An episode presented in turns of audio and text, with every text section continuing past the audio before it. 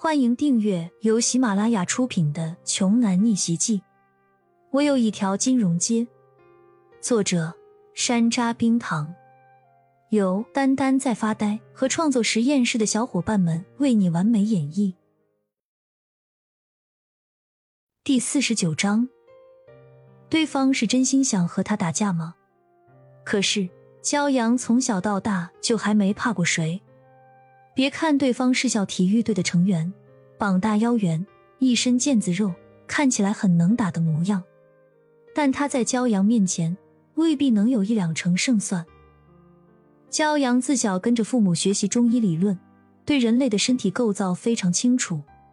再加上骄阳的父亲过去一直教他锻炼身体，即使是父亲失踪之后，骄阳也没有放弃锻炼，没有一日一刻的懈怠。要不是怕给家里找麻烦，这些年里，骄阳怎么会一直对那些欠揍的人如此忍气吞声呢？然而，现在的境况已经完全不一样了。而那些还想要欺负和霸凌骄阳的人，那可真心要掂量掂量自己的实力才行了。再转眼看向湖面上，被骄阳扔进水里的肌肉男，正在胡乱扑腾着，就好像是落汤鸡一样，狼狈至极。在自己这么多社员的面前丢了这么大的脸，让他以后还怎么服众，怎么管理团队啊？等到他的头好不容易露出水面之后，那个肌肉男朝着岸上还在不知所措的那一众弟兄们，表情狰狞的喊道：“打死他！按照张少的命令，打断他的双手双腿。”骄阳警惕的看着周围，在肌肉男的一声令下，其余的成员都开始朝着骄阳争锋而上。四面八方的拳头照着骄阳的面门突袭而来。如果这些拳头全都砸在骄阳的脸上，肯定会鼻青脸肿，甚至打出个脑震荡，都是很有可能的。情况不妙，骄阳反应极快，连连向后撤步，几乎是在每一个拳头落下的前半秒里，他及时的避开了对方的攻击范围，随后顺势飞出一脚。只听扑通的一声，又有一个大块头被骄阳请进了池塘里。废物，都是废物，一个屌丝都打不倒吗？你们天天锻炼，力气都喂够了吗？肌肉男在水里气得双拳直拍水面，激起一朵又一朵的水花来。但是就在他话音刚落之时，又是扑通扑通的两声落水。这一回是两个彪形壮汉同时掉进湖里。再这样下去，他们整个体育部就要因为这些骨干成员的连连失利而彻底名誉扫地了。那外面的人会怎么讹传呢？体育部全体出动，惨遭屌丝洗礼，全员被送进池塘。恐怕以后他们这个体育部也别想再顺顺利利的开下去了，根本就不会再有新人想要加入了，谁都丢不起这个人呢。住手！你们在做什么？远处，一个少女一脸怒意的朝着他们这边走了过来。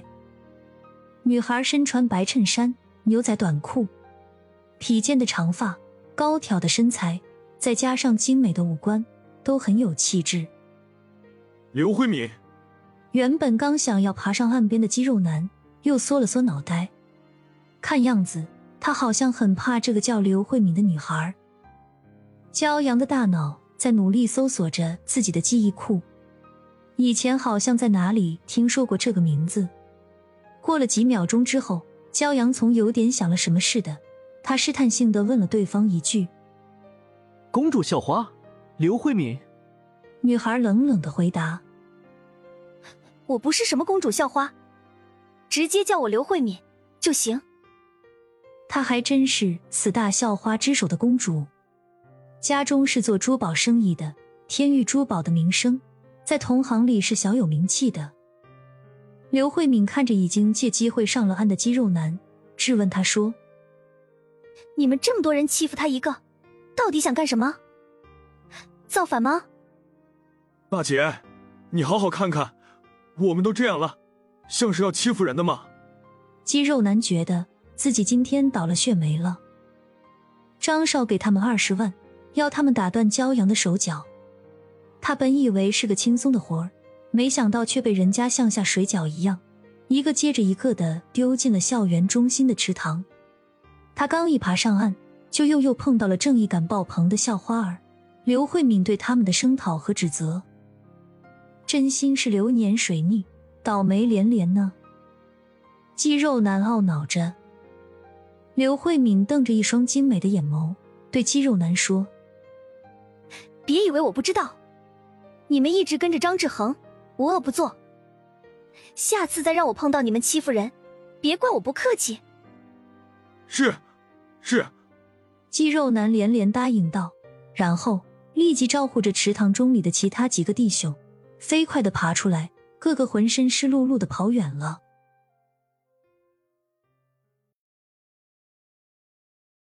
本集播讲完毕，想听更多精彩内容，欢迎关注“丹丹在发呆”。